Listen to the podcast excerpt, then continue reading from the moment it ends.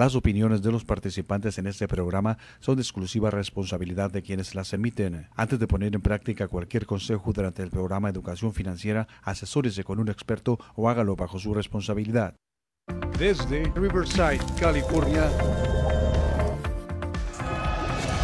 Educación Financiera con Araceli Rosales. Bienvenidos.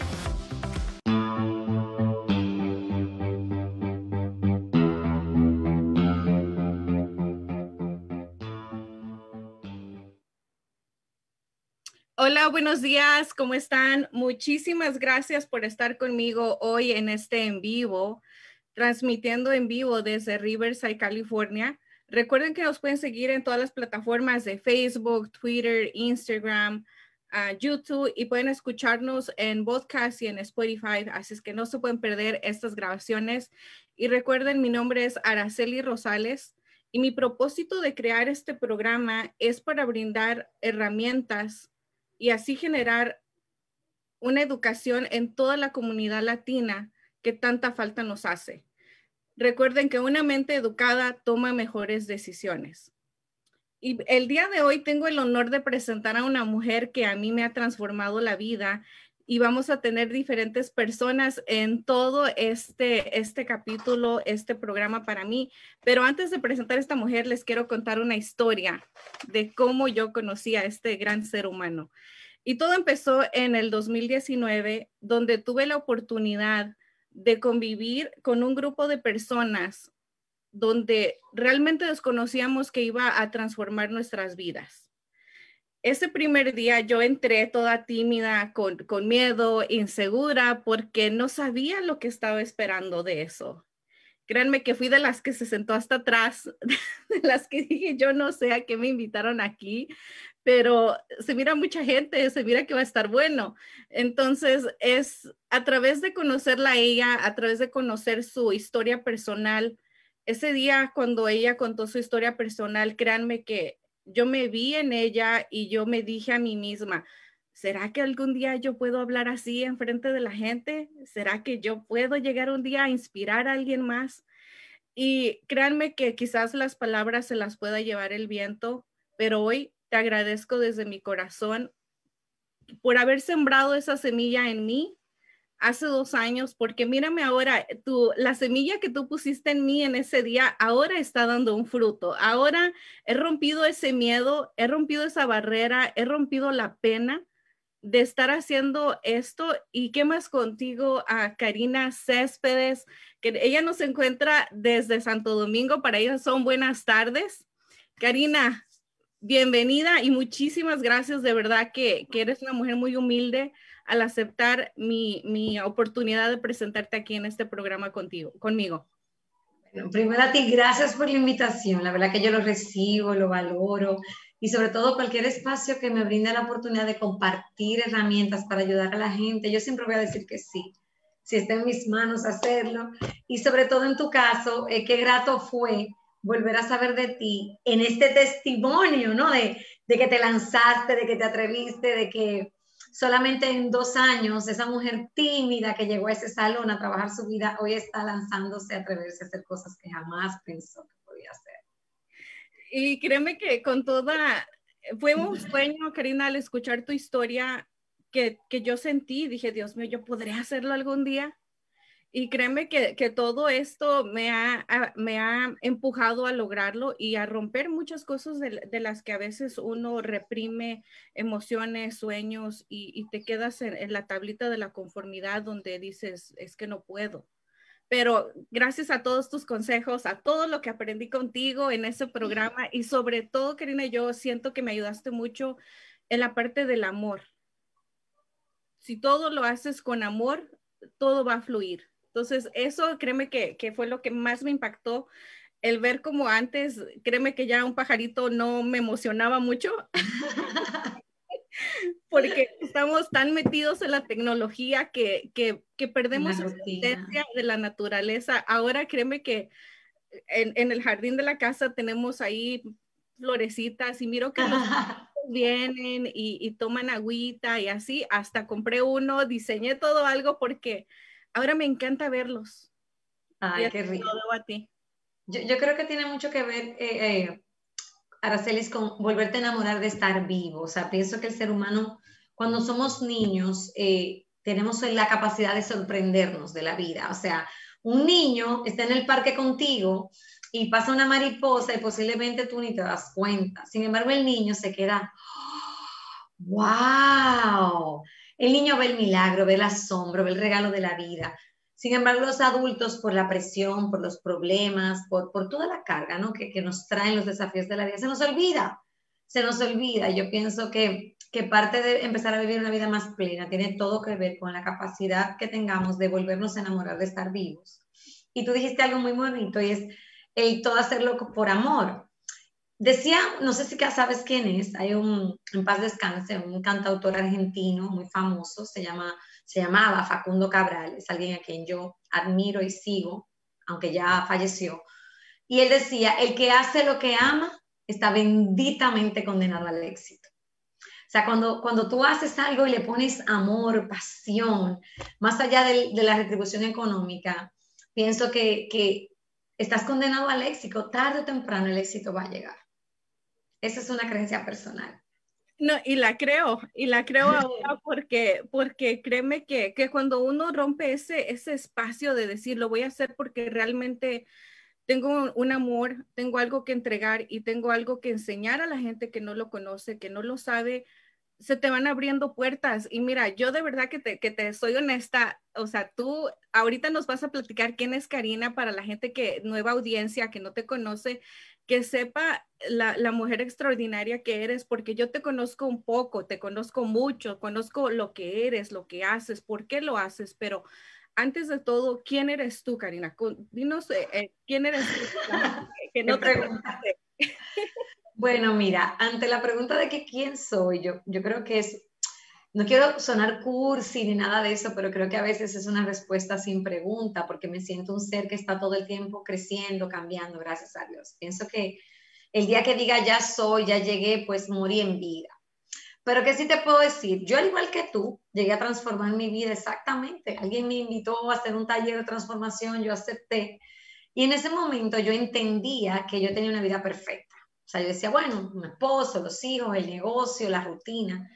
Y descubrí que yo me había olvidado de estar enamorada de la vida, de estar enamorada de mí. Y en ese proceso, un día, yo dije, wow, yo quiero dedicar mi vida a servirle a la gente, a cambiar sus vidas y a, que pudiesen probar un poquito de eso que yo probé cuando vi el efecto que causó en mi vida, cómo empecé a hacer tantos cambios, tanto crecimiento. Y en el momento en que lo hice, yo tenía un negocio. Y en ese momento yo decidí vender mi negocio, soltar todo y entrenarme y prepararme y certificarme para poder ser una entrenadora transformacional y servirle a la gente a transformar su vida, valga la redundancia. Y, y ha sido un viaje extraordinario, Araceli, con muchas subidas, con muchas bajadas, pero extraordinario. Eh, además de eso, soy mujer, soy madre de tres hombres maravillosos, según yo, por lo menos estoy procurando criar hombres que, que cualquier mujer se quiera llevar para su casa. Hombres que sean caballeros, que sean hombres de bien y que aporten a la sociedad. Y desde hace 16 años entonces escogí dedicar mi vida a esto, a, servir, como tú bien dices, a compartir herramientas. Yo creo que cada ser humano llega a esta tierra con un mensaje que dar, con una enseñanza que ofrecer y estoy tan agradecida de que la vida me permita poder hacerlo. Yo sabe que yo, la gente me pregunta a qué te dedicas o en qué trabajas, y cuando me preguntan en qué trabajas, yo digo, bueno, es que yo dejé de trabajar hace 16 años. Yo hago lo que amo y para colmo me pagan, o sea que, no puedo pedirle más a la vida porque aunque se pagan precios muy altos, ahora se le imagino ahora que estás en este mundo, puedes ver lo que hay detrás de cámara, sí puedo decir que lo vale. O sea, cuando yo veo la cara de un ser humano, cuando yo oigo un testimonio como el tuyo, yo digo, valió, valió todo el esfuerzo valió. Y, créeme que, Nina, que eso es una de las cosas que yo quise decir, Dios mío, yo tengo que, que, enseñarle al mundo por qué razón yo estoy haciendo esto, quién fue una mujer que me inspiró y sobre todo, como tú le acabas de decir, aparte de trabajo, somos madres, somos esposas, somos hijas, somos hermanas, somos amigas y de todo. Entonces, créeme que esa parte a mí me, me, encantó. Créeme que le digo a mi ángel, tú sabes, los ángeles que nos, que nos llaman. Yo le digo a mi ángel y, ese día cuando se cerró eh, tu programa contigo, me acuerdo que llorando tantas lágrimas de emoción, de volver a, a sentirme yo, abracé a mi ángel y le dije, no tengo cómo agradecerte esto más que haciendo mi vida en un ejemplo a futuro y espero que también mi ángel pueda, pueda verme ahorita. y sentirse muy orgulloso de ti, yo creo que sí, yo creo que, a veces la gente me dice, ¿cómo, cómo, ¿cómo te puedo pagar un poquito lo que hiciste? Yo le dije, hazlo por alguien más o convierte tu vida en un espacio de inspiración para otros, de que ninguno de nosotros tiene una vida perfecta. Yo manejo muchísimas circunstancias, yo también como cualquier ser humano hay un día en que me quiero rendir.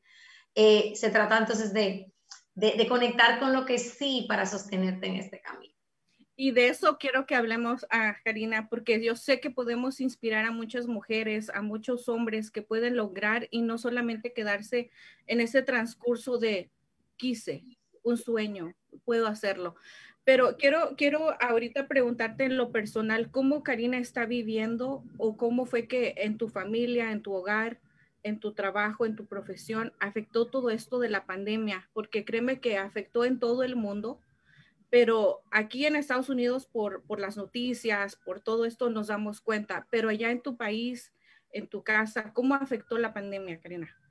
Mira, si me voy primero a lo macro, ¿no? A mi país, te puedo decir que muchísimo, porque hay gente que perdió sus casas, gente que perdió su trabajo, gente que perdió familiares, gente que que se afectó de muchas maneras, yo creo que a nivel global, porque eh, tenemos personas que se vieron afectadas quizá no por lo económico, por la muerte de un familiar, o quizás se vieron afectadas porque el estar cerrados y trancados, pasaron varias cosas. Y yo creo que cuando la gente nos trancaron, como yo digo, nos guardaron en la jaulita, hubo gente que no pudo evitar mirar lo que no estaba funcionando en su vida. Porque estoy cerrada en mi casa con mi marido, estoy cerrada en mi casa con mis hijos, ya no hay ese escape, esa distracción. Y tuvo que mirar cosas que quizás estuve evadiendo por muchos años. Eh, creo que hubo gente también que le afectó mucho la parte de la emoción, gente que se deprimió, que se puso, porque está trancado en tu casa todo el día con la incertidumbre de dónde voy a generar ingresos para sostener a mi familia, si perdí mi trabajo, pues no fue nada fácil.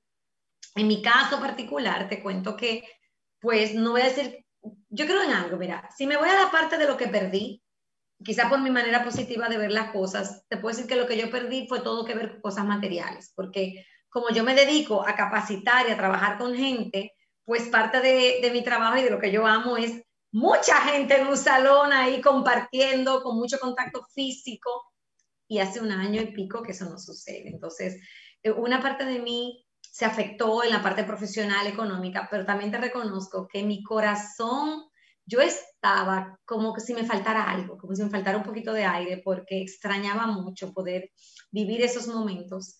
Eh, y en mi casa, pues, como en todo el mundo, mis hijos teniéndose que adaptar a, la escuela, ¿no? A, esta, a esto de online, que la tarea, en países como el nuestro, que no están tan avanzados como Estados Unidos, se pasó mucha dificultad, Araceli, porque los colegios no estaban preparados. O sea, no había una plataforma digital, una preparación de las escuelas para sostener que los muchachos hicieran las clases y todo desde la casa. O sea, que hubo mucho proceso de adaptación y hubo que mirar hacia la inteligencia emocional porque conllevó de mucho manejo emocional lidiar con esto.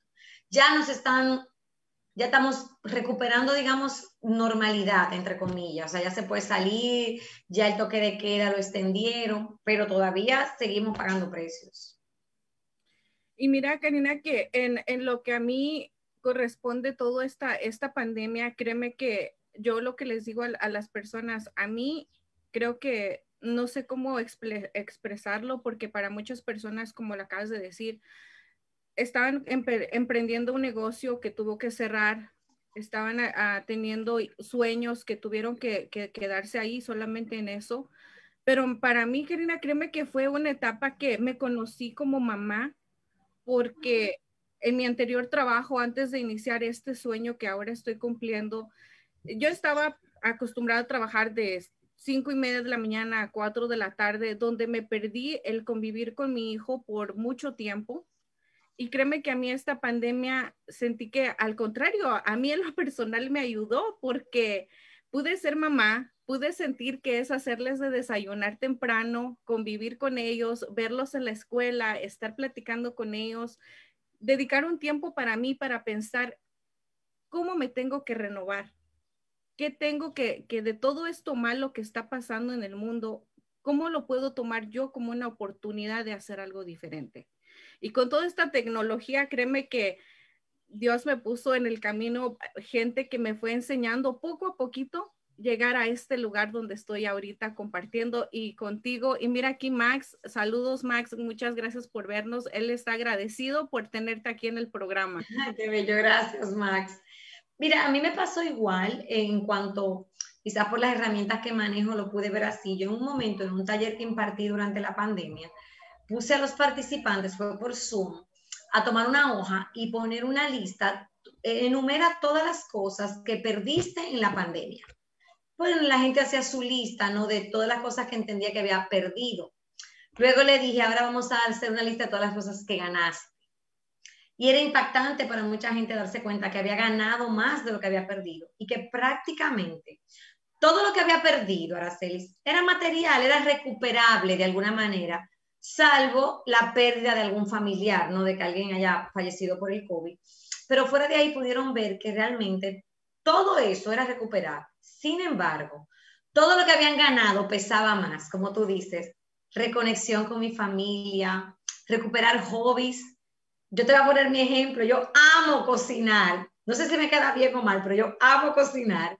Y yo tenía años y yo me vi obligada a regresar a la cocina y me lo disfruté un montón. Entonces fue volver a conectar con pasiones y yo creo que también se nos quitó la excusa del no tengo tiempo, o sea, ese libro que no leía, eh, ese momento que no compartí, esa llamada que no hacía, ahora a que se lo achacas porque tiempo te sobra.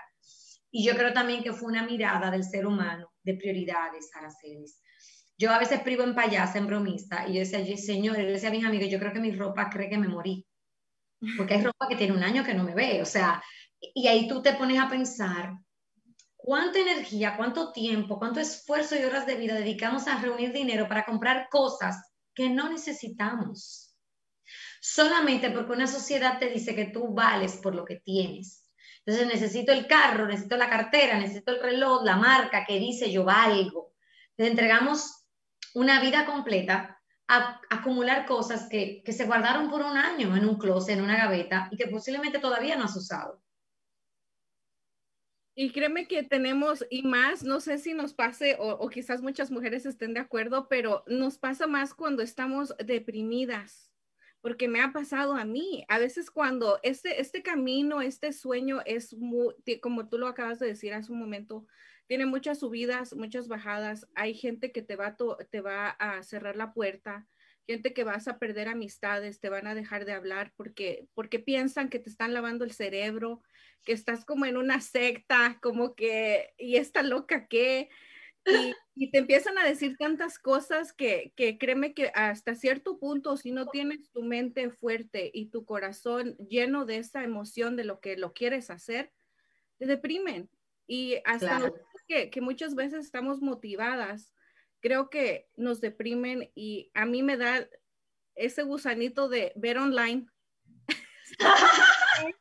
y, a veces tocan la puerta y digo, ay Dios mío, ya llegó otro paquete y otro ah, Sí, pero mira, tienes, tienes toda la razón. Primero, hablando de la parte de lo que dices, mira, aquí hay una frase, por lo menos en mi país, que dice, la gente quiere que te vaya bien, pero no mejor que a ellos. O sea, hay veces que nuestra gente a nuestro alrededor no sabe qué hacer con nuestros cambios, con nuestro éxito, con nuestro progreso. Y sí es cierto, muchas veces para avanzar en la vida hay que soltar cosas y eso a veces incluye relaciones.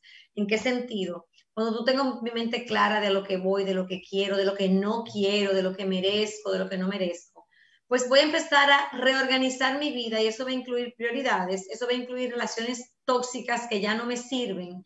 Y mucha gente a tu alrededor no lo entiende, porque la gente teme a los cambios, teme a lo nuevo. Ejemplo, tú dices esto, ah, que es una secta que te metiste. Señores, yo recuerdo que cuando yo empecé coaching hace 16 años, la gente me decía que yo me había metido en una secta y que este idioma es raro. Y sin embargo, ahora todo el mundo es coach. Y ahora es la cosa más común del mundo. Ahora tomó más de 10 años que la gente dejara de temerle a esto nuevo y lo abrazara como algo, sencillamente como una herramienta que puede llevar tu vida a un próximo nivel.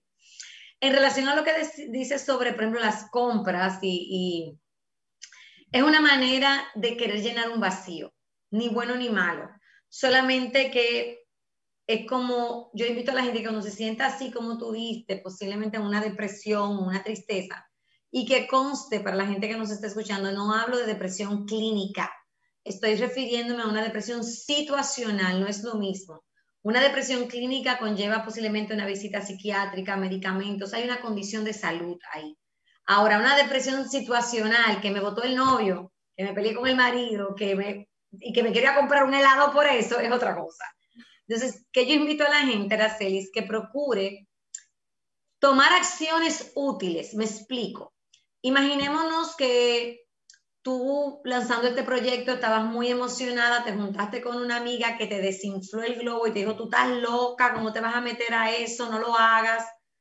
Y eso te entristece. Ya tú puedes hacer dos cosas cuando llegues a casa. Como estás triste, como tienes esa, esa emoción negativa, tú podrías llegar a casa, ponerte una ropa deportiva y salir a correr al parque para botar un poco, ¿verdad? O prender Netflix y sentarte con un tarro de helado de chocolate en la cama una es útil y la otra no. Una te hace bien y la otra te quita. Entonces yo pienso que ahí se trata de que la gente empiece a tomar acciones de cosas que cuando esté así le sumen. Y mira que parece que nos encanta ser masoquistas, porque Dios mío, si estamos en una situación así, vemos la película que nos hace llorar, ponemos la música, la música. Cortavenas, cortavenas, la música que corta. Mira qué pasa, es que Socialmente, Aracelis, el mundo, la sociedad, y estoy hablando de la conciencia colectiva a nivel del mundo, del planeta, de la especie humana, el victimato ha sido por años premiado. Me explico.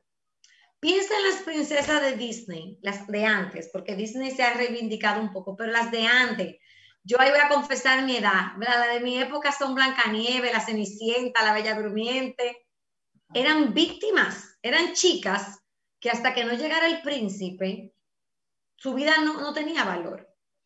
Si tú ves una telenovela, Aracelis, vamos a suponer que estemos viendo televisión y ninguna de las dos conozca esa novela, pero la dejemos un minuto en la tele. ¿Cómo tú sabes en un minuto quién es la protagonista de la novela? Porque es víctima. La que más llore, la que más sufra, a la que más le pasen cosas, esa es. Pero mira el mensaje subliminal que hay sufre porque al final, ¿quién se queda en la novela con el hombre que está más bello y tiene más dinero? Ella. Ella, exacto. Entonces hay un premio. Entonces mira cómo hay esa información que nosotros compramos y nos dejamos domesticar y amaestrar. ¿Por qué? Porque al mundo, a mucha gente le conviene que mucha parte de la población sea víctima.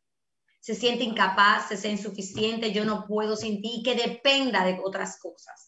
Entonces, claro que cuando tú traes un mensaje dándole a la gente a que viva una vida en responsabilidad, de que se haga cargo de su vida, que tome el timón de su barco, que no le deje su vida a circunstancias, claro que hay gente que te va a hacer el frente. Hay gente que no va a estar de acuerdo porque eso va a implicar dejar de poder manipular y manejar otras vidas. Exactamente. Y mira que estamos aquí, eh, pues estamos en vivo y tenemos saludos de Perla Ibáñez. Perla, no tengan pena, por favor, escriban cualquier comentario. Y preguntas, si tienen preguntas, yo con muchísimo gusto. Pueden, Karina ya escucharon, puede, puede ella contestar y, hay que aprovechar el conocimiento tuyo a ah, Karina para que trates de darnos todo lo que todo lo que, todo lo que pidan, esté en mis manos, con muchísimo gusto. Mira que, me, que, que ahorita lo que acabas de decir, eso de, de tomar el control de tu vida y te lo voy a decir en, quizás en mi ejemplo, porque a través de ti, del programa, yo aprendí a, a si yo quiero, yo lo tengo que hacer, a no poner más excusa, a decir, mañana lo hago, mañana lo hago y digo, si realmente lo quiero, lo tengo que hacer y tengo que encontrar la manera, porque si no está enfrente de mí la oportunidad, quizás esté a un lado, quizás esté en el otro o atrás Pero para todas esas personas, Karina, que muchas veces ahorita que nos van a ver y que nos van a ver posiblemente en, en video grabado o van a escuchar este podcast, ah, ¿cómo es que tú puedes darle un consejo a una persona o guiarlo con tu conocimiento y tu herramienta para que deje a un lado muchas veces de hacerse la víctima por conveniencia? Porque muchas de las veces también sucede eso. Bueno, yo, creo que tiene muy valiosa tu pregunta. Yo creo que tiene que ver con precios y premios. El ser humano se mueve a cambio de algo. A veces es amor, a veces es dolor. Entonces, ¿qué pasa? En el victimato hay premios, porque cuando yo me hago la víctima, cuando yo me coloco en ese papel de la pobrecita yo, eso hace que haya gente que salga a rescatarme, personas que vengan a resolverme la vida. Es una manera de yo poder manipular a otros. Entonces hay un premio ahí que la gente busca, aunque sea de una forma inconsciente. Ahora, también paga un precio, porque si yo me pongo en el papel de víctima, automáticamente entrego el poder de mi vida a esa situación o a esa circunstancia o a esa persona. Pero como no depende de mí mi vida, sino que depende del gobierno, del clima, del COVID, del trabajo, del jefe, yo no estoy a cargo de mi vida. Entonces es como voy conduciendo un vehículo, pero le entregué el timón al otro, a otra cosa. Entonces, ¿dónde está el asunto? Si el vehículo no te llega no te lleva donde tú quieres ir, no te quejes, porque tú le entregaste el timón a otro y hay otro que va conduciendo tu vida por ti. Entonces, si tú realmente quieres crear la vida que, que sientes que mereces, mi invitación es recuperar el timón de tu arco. Ah, y yo, más que la palabra controlar, es la palabra que me gusta usar o que me funciona usar es hazte cargo. Porque a veces la gente cree que controlar es poderlo manejar todo y la realidad es que el ser humano no controla nada. Nosotros no controlamos a veces, no controlamos a veces ni siquiera nuestro cuerpo. Podemos hacernos cargo, pero el control viene del ego, de, de, esa sensación de necesito la certeza de que yo estoy a cargo y de que yo lo puedo manejar y que yo puedo hacer y que puedo controlarle la vida a otro y eso no es sano. Ahora, hacerme cargo y decir, esto es lo que tengo, no sé si ustedes usan esa frase, lo que tengo es limón, pues vamos a hacer limonada. Y yo de broma le digo a la gente, si eres inteligente, le pones tequila y te haces una margarita. O sea, ¿qué es lo mejor que puedo hacer con este limón?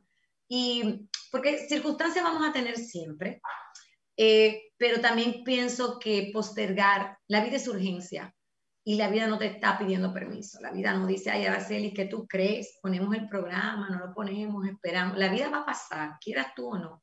Es tu decisión saber si te montas en el tren o no, pero el tren arrancó y el tren tiene una trayectoria que es limitada. Al final todos vamos a terminar, yo creo que no importa las decisiones que tomemos en nuestras vidas, todos sabemos cómo va a terminar la película no se trata de ser fatalista, pero la película termina muriendo. Todos morimos al final de la película, lo que no sabemos es cuándo. Así que mientras tengamos la oportunidad de estar siendo parte de la película, mi invitación a ti es, sé urgente, sé urgente en las cosas que quieras para que no te quede el si yo hubiese. Y mira que ahorita me recordaste eso de, tener el control de tu cuerpo, porque me acuerdo que en el programa a veces estaba, estaban inquietos, moviéndose para todos lados, y tú dijiste esa palabra tan valiosa, controla tu cuerpo. Hazte claro, es como los niños, a, a los niños les enseñamos a ir, a ir, al baño y el niño aprende a que no se hace sus necesidades encima, y hay horarios para ir al baño, entonces yo puedo eh, decidir quién maneja quién, mi cuerpo a mí o yo a mi cuerpo. ¿Quiere decir que siempre lo vamos a lograr? No, pero es una actitud de vida. Tú dijiste ahorita algo valioso y, evocaste en mí el decir, ok, querer es poder. No, yo no estoy de acuerdo. No siempre querer es poder. Ahora, pruébate, verifica y la única manera de hacer si vas a poder o no es tomando acción. Hay cosas que tú vas a comprometerte, entregar tu 100 y posiblemente al final no lo logres. Pero no te quedó eh, las ganas, no te quedó el si yo hubiese. Porque al final el querer es poder, más que una acción, es una actitud de vida, es que tú te pares por esas cosas que tú quieres en tu vida. Y creo también que ahí es importante que la gente vuelva a conectar con sus sueños de niños. Me explico. Cuando tú y yo teníamos siete años, seis años, nos creíamos capaces de todo. O sea, yo creía que podía ser presidente, astronauta, médico, lo que sea. El niño cree que todo es posible. Hasta que llega un adulto y le dice, no, hay que ser realista, hay que ser práctico, de que vas a vivir, te vas a morir de hambre. Y yo le pregunto a veces a la gente, ¿cuántos sueños has entregado en el camino porque a alguien no le pareció? Entonces yo pienso que como adultos tenemos la posibilidad de volver a recuperar nuestros sueños, irnos por ellos. Si al final lo logramos, yes, y si al final no lo logramos, vamos a terminar siendo mucho más sabios que antes. Y créeme que cuando viene esa dificultad te das cuenta realmente si lo quieres hacer y haces que las cosas sucedan. Y mira, Karina, ahorita acabas de decir eh, al principio también que la gente muchas de las veces no sabe el trabajo que hay atrás de este programa, atrás de esta transmisión en vivo. Y quiero confesar, porque el equipo de producción ahorita a lo mejor me va a decir qué. Pero mira, Karina, eh, cuando yo empecé, porque este programa empezó hace dos semanas. ¿Tampoco? De verdad, hace dos semanas. Y créeme que yo estaba con nervio, con miedo de que nunca me había grabado, no sé cómo me veo, críticas bienvenidas para crecer en este programa y ser mejor cada día, para presentar algo más interesante a la, a la comunidad latina, que es mi punto que quiero lograr. Pero créeme que en esa primera semana yo estaba planeando un show, yo ya tenía todo perfecto, el jueves en la noche me cancelan todo el show, el viernes en la mañana, Karina, créeme que yo le hablo a mi, a mi coordinador Jaime le, y yo mandándole un mensaje ahí, me cancelaron, yo haciéndome la víctima, me Ajá. y, y, yo rezando dentro de mí, ojalá que me diga que está bien, que no lo hagamos. yo pensando, ojalá que me diga, está bien, no te preocupes, no hay que hacer show este, día. No, Karina, me dice, ok, no te preocupes, hazlo. Y dije, ¿qué? Que yo lo haga. te, sacudió la vida, ¿no? Te, empujó la vida, por eso es maravilloso, porque ahí es que voy, mira, tampoco somos robots, Aracelis. Yo creo que todo el mundo merece y necesita sus 10 minutos de victimato. O sea, ese momento en que te das el permiso de conectar con tu tristeza, con tu dolor. El asunto es no quedarte ahí. No sé si me estoy dando a entender, o sea, yo puedo experimentar, ay Dios, me cancelaron el programa, ¿qué voy a hacer? Y tienes el permiso y te mereces poder sacarte eso del sistema. Ahora, no te quedes ahí. Luego que llores, patales y te, te, tengas pena, dices, ¿sabes qué? No, y te mueves a un espacio de hacer lo posible. Y yo me atrevo a asegurar que ese momento en que te estuvieses muriendo, te engrandeció, Araceli te diste cuenta de que estás hecha, porque yo digo que los obstáculos no están en nuestra vida para detenernos, están ahí para probarnos qué tanto lo queremos, qué tan comprometido estoy con mi sueño, porque mucha gente, yo creo que es más la gente que fracasa o que no logra el éxito, no porque fracase y le vaya mal, sino porque se rinden en el camino. Yo pienso que ese momento en que llamaste a tu productor y, ¡ah! pero haberte lanzado como quiera, te permite darte cuenta de que estás hecha tú, Mira, yo le digo esto a la gente. Si tú exprimes una naranja, ¿qué sale? El jugo. ¿De qué? De naranja. Ok. Si tú exprimes un limón, ¿qué sale? El jugo de limón. Ok. Si la vida te exprime a ti, ¿qué sale? Y no respondas. Quédate ahí. Sale de lo que estás hecha tú. Va a salir de lo que tú estás hecho. Entonces, eh, pienso que que es una manera de la vida mostrarte de qué estoy hecha. Por ejemplo, cuando yo viví lo que viví, después podemos hacer esa historia si quieres en otro programa y contarle todo lo que a mí me pasó.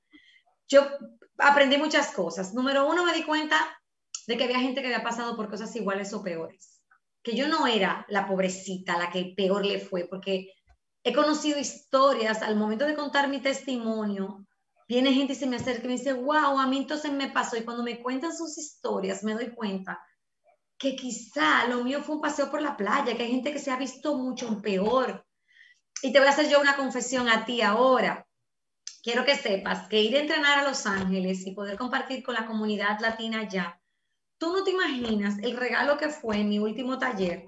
Mira, hasta se me paran los pelitos, porque en ese taller mucha gente inmigrante dio su testimonio y yo nunca había escuchado, que no fuera en televisión, así en vivo, la historia de alguien que hubiese emigrado. Y wow, yo salí con una lección de vida. Yo me sentí tan pequeñita al lado de ustedes porque yo dije, cuántas cosas esa gente ha pasado, cuántos precios ha pagado con tal de darle una vida mejor a su familia. Y yo quejándome de hacer una tontería, o sea, a veces yo como entrenadora, la gente no se da cuenta que aunque voy a enseñar, yo también aprendo mucho de ustedes y yo también me enriquezco mucho. Y te puedo decir que para mí, en ese último taller, donde yo oí tantos testimonios de gente que había emigrado, eh, para mí fue como una galleta sin mano, de darme cuenta cuánta gente con mucha fuerza, con mucha fortaleza, con mucho compromiso, que ha pagado precios muy altos para estar donde está. Y eso me, me permitió llenar mi corazón, sobre todo de respeto por la gente que ha emigrado a otros países, de orgullo de ser latina y también de testimonio, de que se puede, de que realmente, aunque sea difícil, yo en estos días, creo que fue ayer o antes de ayer, publiqué mi Instagram, el, que sea, el que sea difícil no es razón de dejar de hacerlo.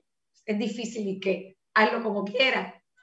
Entonces yo pienso que, que, tiene todo que ver con, con esa parte estaba escuchando una, una, una frase tuya que, que, que, créeme que ayer estaba tratando, porque tenemos algo en común, que nos encanta la cocina. no tienes idea, ¿cómo me encanta cocinar? a mí me relaja hacer comida. A mí también. A mí no me estresa. Claro, el fregado se lo quiero dejar a otro, ¿no? El que, que lave, los platos, pero cocinar para mí es un antiestrés. Mira, te voy a confesar un secreto aquí entre nos. Yo siempre le digo a mi hermana, mi hermana Carolina, que, que sabe que la quiero mucho, le digo, yo cocino y tú lavas los trastes. Exacto, exactamente. Pues, ¿qué me ibas a decir? ¿Que viste una frase? Sí, eh, escuchando algo, algo de un tema tuyo, me encantó una palabra que, que créeme que me, me impactó en ese momento y dije, así tiene que ser. Dice así, alguien le tiene que doler el éxito de tu familia. Será, y ya yo dije, ¿serás tú o será alguien más? ¿Qué estás dispuesto a hacer para que suceda? Entonces, esa, esa, esa parte que tú me estás diciendo en este momento, créeme que a mí me encantó porque todos tenemos que pagar un precio para lograr lo que uno realmente quiere. Y, y si realmente nosotros estamos dispuestos a pagarlo. Exactamente. O sea, muy valioso eso que traes ahí en el sentido de que, mira, yo, yo uso otra frase, soy muy de frasecitas y hay una que yo digo y es, todo el mundo quiere irse al cielo, pero no todo el mundo se quiere morir. Y adivine, para llegar al cielo hay que morirse. Entonces, es una manera de traer el tema de que sí, quiero el premio, quiero el éxito, quiero lograr esto o aquello, pero la mayoría de nosotros, mm, al momento de pagar el precio, de hacer los sacrificios para poder lograr lo que quiere, pues ahí, como decimos aquí, se separan los niños de los hombres. O sea, no todo el mundo es como lo quiero, ¿Qué tanto lo quiero? Mira, no sé si me estoy a entender, o sea, sí, yo, yo, mira, ah, cosa simple, quiero adelgazar. Bueno, ¿qué tanto lo quieres como para levantarte a las 5 de la mañana a hacer gimnasia? Entonces, si no, quizás no lo quieres tanto y está bien, pero es como esa congruencia entre lo que dices que quieres y las acciones que estás dispuesto a tomar para hacer de eso una verdad, lo logres o no porque es lo que yo digo, hay momentos en que tú dices, ¿qué faltó de mí? Pues nada, lo entregaste todo, igual no se pudo, pero te queda esa satisfacción de que tú hiciste lo que tenías que hacer para lograr las cosas que querías. Ahorita me hiciste acordarme de, de mis dietas. Mis hermanas a veces me dicen, Araceli, es que tú todos los días dices que estás a dieta, algo sí, pero cuando llega la tarde se me olvida. exacto, exacto, exacto. Como yo te digo, por ejemplo, en un momento que yo quería ponerme en forma y demás, yo decía, ok, mire, al entrenador del gimnasio, sí me quiero poner bonita y tonificarme. Ahora, yo no estoy interesada en tener cuadritos. No me interesa. Porque el precio que hay que pagar para tener cuadritos, yo no estoy dispuesta a pagarlo. Está bien, yo no soy físico-culturista, yo no vivo de mi cuerpo, yo así, ¿por qué? Porque amo mucho la pizza, amo mucho la hamburguesa, no, y amo mucho el chocolate. Entonces, escojo estar en un peso saludable, verme bien, pero yo no estoy dispuesta a, a meterme en un gimnasio tres horas y solo comer lechuga y todo para tener cuadritos. Es un asunto de tomar decisiones, qué quiero, qué no quiero, qué estoy dispuesto a hacer para lograrlo y accionar en relación a eso. Tenemos una pregunta aquí, ah, Karina, que ah, nos está haciendo Jessie Rosales, dice ella, hola, ¿qué consejo me puedes dar para dejar de procrastinar? Eh, mira, al final de cuentas es como, yo siento que a veces el ser humano espera una respuesta o una solución como mágica. Es como los muñequitos, cuando se abre la luz blanca del cielo, ¡oh! Llega esa luz y te ilumina. No, a veces la vida es muy simple. Hazlo. Me explico, o sea, no hay paso uno para dejar de procrastinar. Paso dos, sencillamente es, si no te estás moviendo es o porque no lo quieres lo suficiente, no estás comprometido o porque no te está doliendo lo suficiente estar donde estás. Me voy a explicar un poquito. Si yo te preguntara a esta persona que, que hizo la pregunta, yo te digo, ok, bueno, voy a usar a Araceli de ejemplo porque no te tengo conmigo. Yo te dijera, ok, piensa en este momento, no lo tienes que, que verbalizar pero a esta persona que hizo la pregunta, piensa en algo que quieres y no tienes. Eso, eso que tú pensaste cuando pensaste quiero dejar de procrastinar. Yo te invito a que traigas a tu mente una o dos cosas que tú realmente anhelas en tu corazón, pero que todavía no has accionado. Y yo quiero entonces que tú pienses cómo sería tu vida o cómo se vería la película de tu vida si lo logras. Y ahora quiero que veas cómo se siente no tenerlo. ¿Qué precios pagarías por lograrlo y qué precios estás pagando por no lograrlo? No hay nada gratis. En la vida todo tiene un precio. Ahora, ¿cuál quieres pagar? ¿El de tener lo que quieres o el de no tener lo que quieres? Porque no tenerlo, no accionar, procrastinar te tiene pagando precios. Entonces, pienso que es así de simple. Es como, ¿qué tanto te tiene que doler para que te muevas? Hay una frase que dice que el ser humano no se transforma hasta que quedarse igual no es más doloroso que transformarse. Es triste que a veces el ser humano necesita del dolor, necesita de la prueba para moverse despacio y versus hacerlo en amor. Lo hago porque lo escojo, porque me lo merezco. Entonces yo pienso que tiene que ser hermosa en que mañana te levantes y te digas, hoy es mi día, let's do this. Y darle, y posiblemente va a conllevar compromiso de crear el hábito, porque también está el asunto del hábito. O sea, necesito practicarlo por más de 21 días, hay gente que dice que son 60, hay gente que dice que son 90, pero mientras tanto mínimo 21 para que esa acción se vuelva un hábito y te salga natural y ya no te cueste. Y la, y la frase que, que ahorita me, me volviste a traer a este programa el muévete despacio. Esta, esta palabra, Karina, para las personas que no lo conocen, explícanos un poquito de, del moverte despacio. Mira, el moverte despacio puede ser un espacio físico, puede ser emocional, puede ser mental, o sea, no es un lugar físico.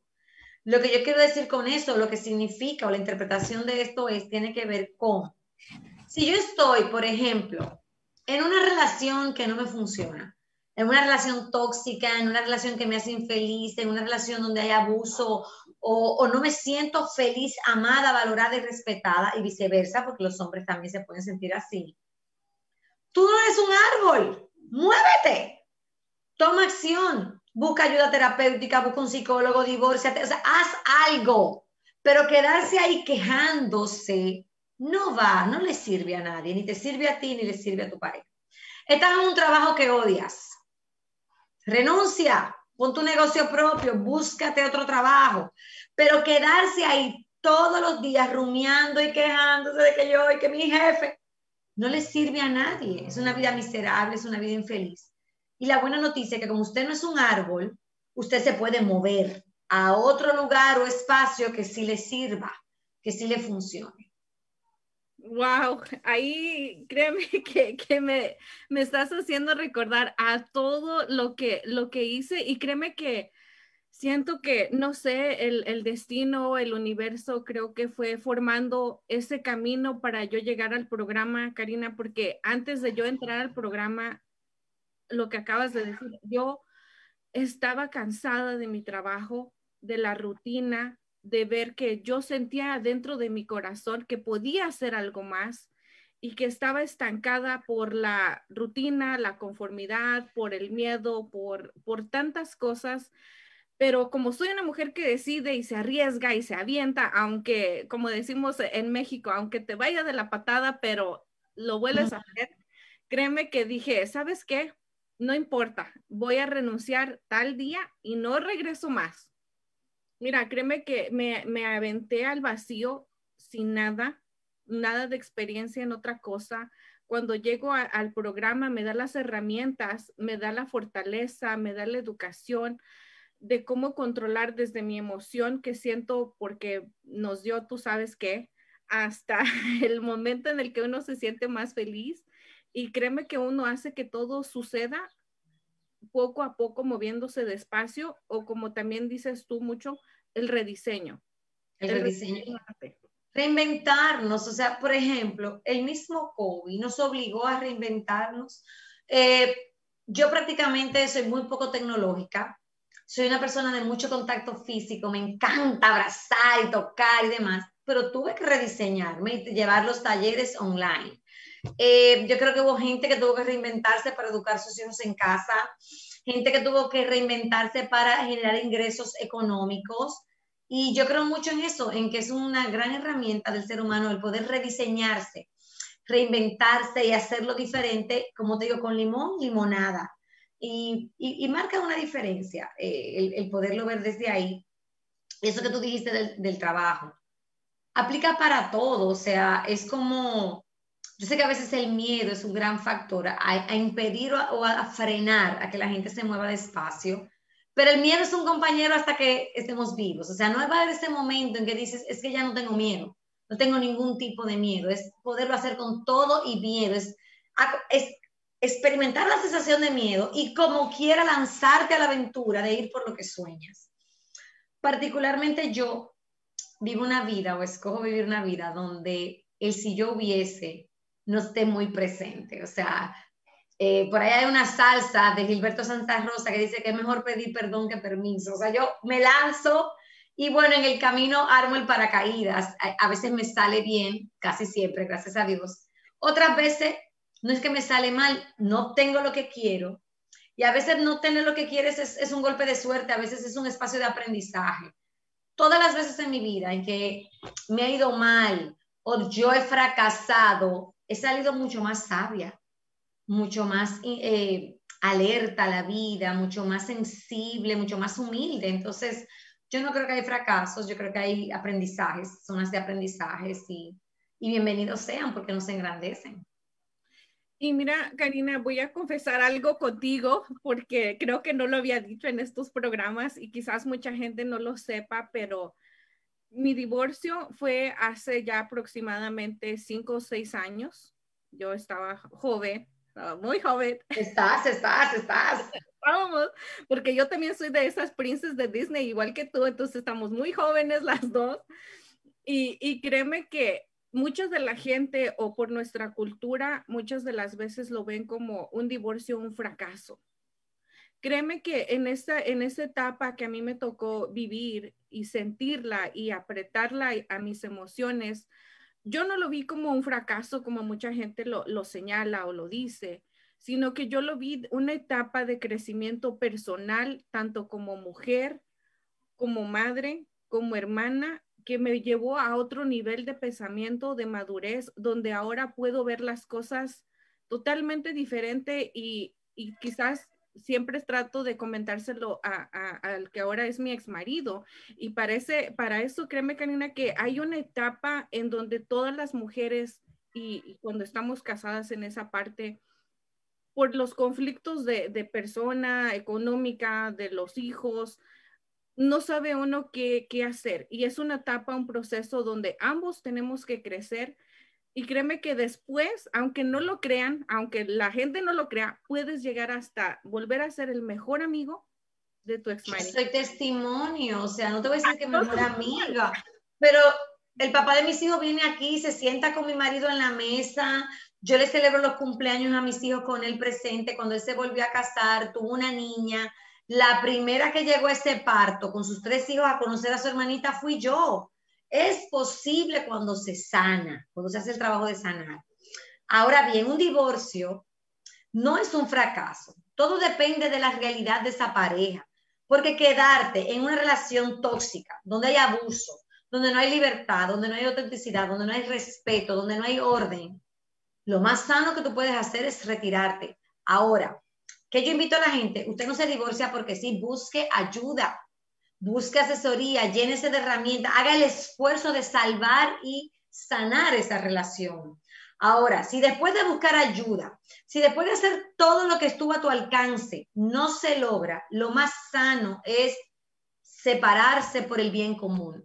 Sobre todo porque muchas veces nos damos cuenta cómo lastimamos a nuestros hijos quedándonos en relaciones tóxicas, porque el niño ve todo eso. Entonces el niño crece entendiendo que así se trata una mujer, que así se comporta un hombre, que así es la relación de pareja y termina duplicando la historia que vio.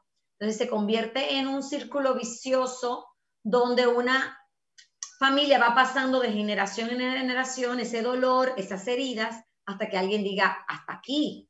Entonces yo creo que eh, conlleva valentía eh, tomar un paso, pero también conlleva muchas veces inteligencia hacerlo emocional.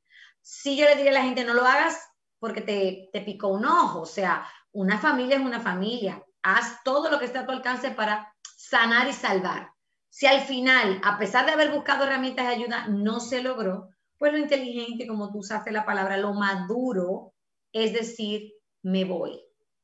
Y puede darse el caso que si haces bien el trabajo, como tú bien dices, lleguen a ser amigos, porque mira qué pasa, se puede ser ex esposo, pero ex padres no hay manera de serlo, por más irresponsable que sea. Entonces, esa pareja va a estar vinculada eternamente mientras haya ese hijo. O sea, mientras haya un hijo en común, en mi caso imagínate que son tres, claro que va a haber un vínculo con este ser humano. Entonces, divorciarme no es desapareciste de mi vida. Muchas veces divorciarme que solamente no convivimos como pareja, pero tengo que seguir lidiando contigo. Entonces, qué mejor que sanar y llevarnos bien.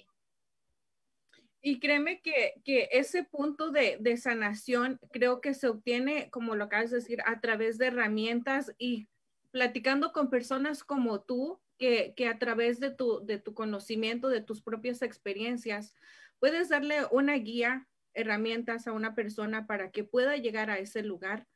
Porque es más bonito, créeme que ahora a mí me da risa y, y la ironía de la vida. Y yo digo, de verdad que nunca creí que íbamos a volver a ser tan amigos como lo éramos cuando teníamos 18 años, 20 años. Y la gente a veces lo mira mal, a veces la gente dice, y es que ustedes están locos, y es que... Dile que sí. Dile que sí, punto. O sea, es como que también le damos demasiada importancia y peso a la opinión de los demás. Y yo creo que no se trata de que no te importe lo que la gente piensa, es que tú escojas de quién te importa porque yo nunca he podido pagar una factura con la opinión de nadie. Entonces, yo no voy a vivir mi vida para complacer opiniones, porque además yo no soy moneda de oro para gustarle a todo el mundo. Hay gente a quien yo le voy a caer bien, que le va a agradar mi mensaje, hay gente que no me va a soportar. Válido, está bien, o sea, eh, ahora, de ahí a que yo escoja que por buscar aprobación, que por mendigar amor, yo voy a manejar mi vida en aras de satisfacer lo que la gente piense, pero que además no lo logras porque tú nunca vas a poder complacer a todos. Para complacer a un grupo vas a posiblemente a poner inconforme a otro grupo. Entonces no hay un espacio de 100% donde la gente esté 100%, eh, eh, digamos, apruebe tus actos. Siempre va a haber alguien en contra o alguien que no esté de acuerdo o alguien que no lo vea igual. Y es válido. Es la libertad de expresión que tenemos cada uno. Ahora yo escojo serme fiel a mí, yo no te voy a decir que sí a ti diciéndome que no a mí, yo me voy a decir que sí a mí. Y en ese sí, sí te puedo decir que sí a ti también, maravilloso, pero nunca poniendo la opinión de alguien por encima de, lo que yo escojo hacer para manejar mi vida. Wow, Karina, créeme que me encantaría que volviéramos a estar juntas en otro programa. Claro, con muchísimo gusto. Muchísima información que tienes. Y mira, Perla se enamoró de esta frase. Me encanta mi lección del día muévete despacio. Ya tú sabes, Perla, muévase despacio, accionar. Hay días en que amanecemos cansados, hay días en que no nos dan ganas y está bien, está bien. El asunto es que no pase de un día. Exactamente. Karina, ya casi se nos acaba el tiempo. Te agradezco de verdad de corazón el haber convivido contigo, pero antes de que te me vayas, quiero enseñarte algo que, que organicé para ti de mis compañeros, algo que, que, créeme que les dije, ¿dónde están? Le dice las personas que tú sabes, ellos de, corazón te, te, mandaron este mensaje. Espero que lo disfrutes y que veas todo lo que has cambiado en nosotros. Ay Dios, gracias.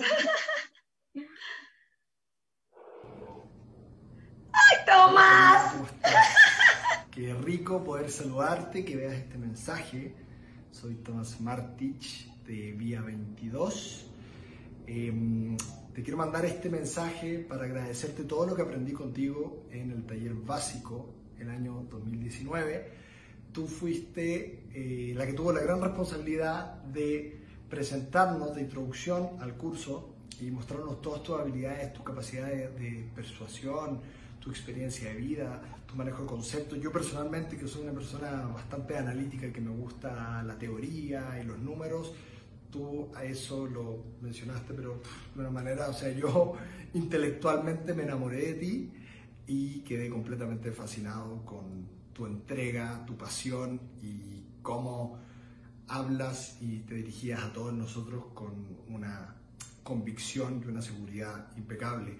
Gracias, aprendí mucho de ti, mucho de ti, de la importancia de acabar todas las posibilidades, agotar todas, todas, todas las posibilidades hasta de la A a la Z, nunca rendirse y que de lo malo, nunca se me olvidó tu, tu historia de, creo que eran como, bueno, no voy a decir el monto, pero eran 600 y algo, mucho dinero que perdiste todo, tuviste que partir de cero y dijiste, tengo dos opciones, o me tiro por el balcón o lo enfrento.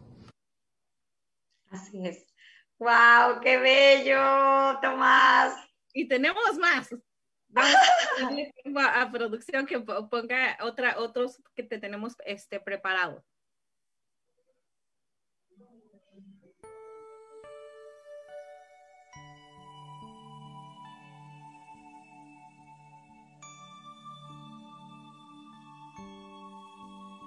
Hola, buenos días. Buenos días, Karina. Mi nombre es Rufina. Te mando un abrazo, un cuatro.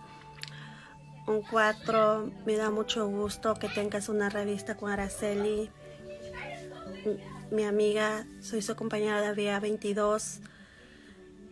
Y pues me acuerdo muy bien el día cuando usted entró el taller. Yo estaba al frente, tímida, no hablaba, no decía nada yo soy la persona, no sé si te acuerdas de mí, que tenía un ojo mal y ahora mira, tengo dos, gracias a Dios, me ha ayudado mucho el programa, gracias a Dios. Salido adelante el taller, salido bastante, me supe amar yo misma, me supe amar y dejar de tener miedo. Esa es lo más importante. El miedo me detenía mucho, mucho, el miedo. Y pues gracias, gracias nuevamente a ti. Me ayudó bastante tus consejos, las palabras las que tú dijiste.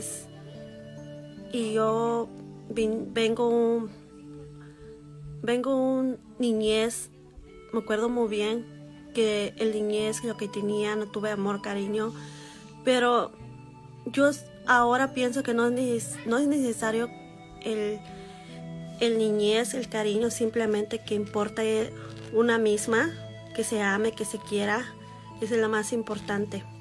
Y aceptarse uno como uno es. Y ese es el primero que yo no me aceptaba, pero ahorita ya me acepté quién era yo y mi forma de ser.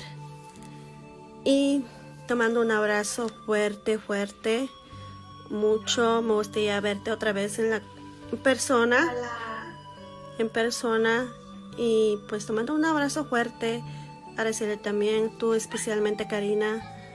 Gracias nuevamente. Mi vida ha cambiado bastante. las puertas me han abierto mucho, mucho, mucho a todos lados donde yo he ido. Y me siento que donde yo me piso a un lado, que tengo las puertas abiertas, todos lados todos lados es como si fuera, soy única persona, me siento libre, me siento libertad, me siento otra persona.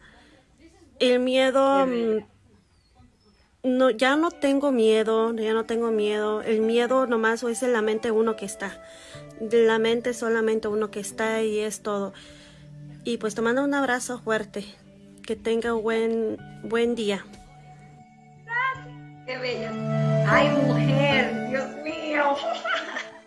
Para que veas todo el cambio. Gracias. Tú me lo vas a mandar después directo, ¿verdad? Mándamelos. Te van a poner otro todavía. Dale.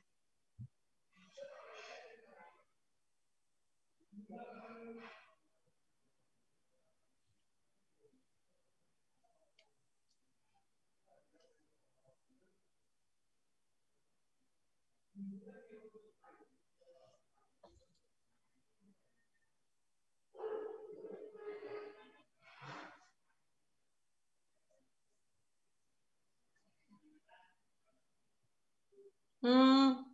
Creo que, creo que sí, ahí está. Ahorita va a estar ahí.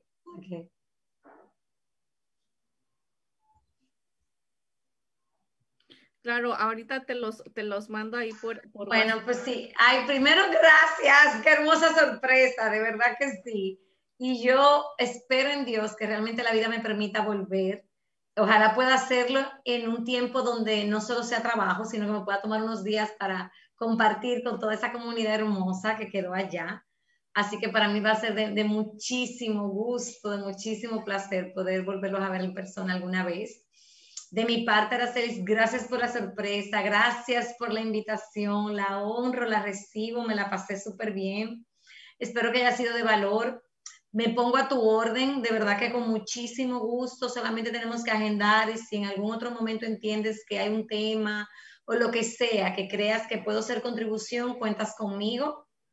Te auguro todo el éxito del mundo, como dijo Facundo, estás benditamente condenada al éxito. Estás haciendo esto con amor, con entrega, con pasión, se te nota. Y la verdad que, que eso habla por ti, así que te quiero ver triunfar. Espero recibir muchas noticias maravillosas tuyas de cómo lo estás logrando, de verdad que sí créeme que, que, te agradezco esas palabras porque viniendo de ti, Karina, me haces que me la crea más. ¡Crételas, creo! Que me la crea más. Pues yo te, yo te agradezco porque aparte de, de, todo, yo sé que tú eres una mujer muy ocupada. Aparte, aunque no lo sepan, son cuatro o tres horas de diferencia de, de aquí de California a República Dominicana, el Caribe. Santo Domingo, iba a decir Santo Domingo. es, cuatro horas de diferencia, entonces la comunicación para que traigamos este tipo de programas, créanme que a veces hay un trabajo atrás de todo esto, así es que si la gente quiere dejar un comentario de qué tema le gustaría que se tocara la próxima vez, hacemos otra entrevista con, con Karina, otra charla con ella, porque créanme que ustedes pudieron ver poquitas de las historias de los que esta mujer fue la posibilidad de transformarnos. Entonces, tú no sabes si el que estás atrás de esta pantalla pueda ser tú el siguiente en transformar tu vida, el tomarte un rediseño, el tomarte el, el, el muévete despacio, el ser tú, el tener la posibilidad de manejar tu propia vida, lo puedas aprender y sobre todo dejar sanar, dejar salir todo lo que te hace mal con nuestra queridísima amiga, maestra Karina Gracias, de verdad, gracias, lo honro, como te digo, con muchísimo gusto, yo quedo a la orden, sea por las redes, volver contigo, sencillamente cuentan conmigo en todo lo que yo pueda servirles y sumar. Te auguro muchos éxitos, hermosa. Igualmente, gracias, muchísimas gracias. Adiós a todos. Y me mandas mi video, por favor, que me, me encantó la sorpresa, de verdad, muy, muy, muy feliz. Claro que sí, yo se los mando ahorita.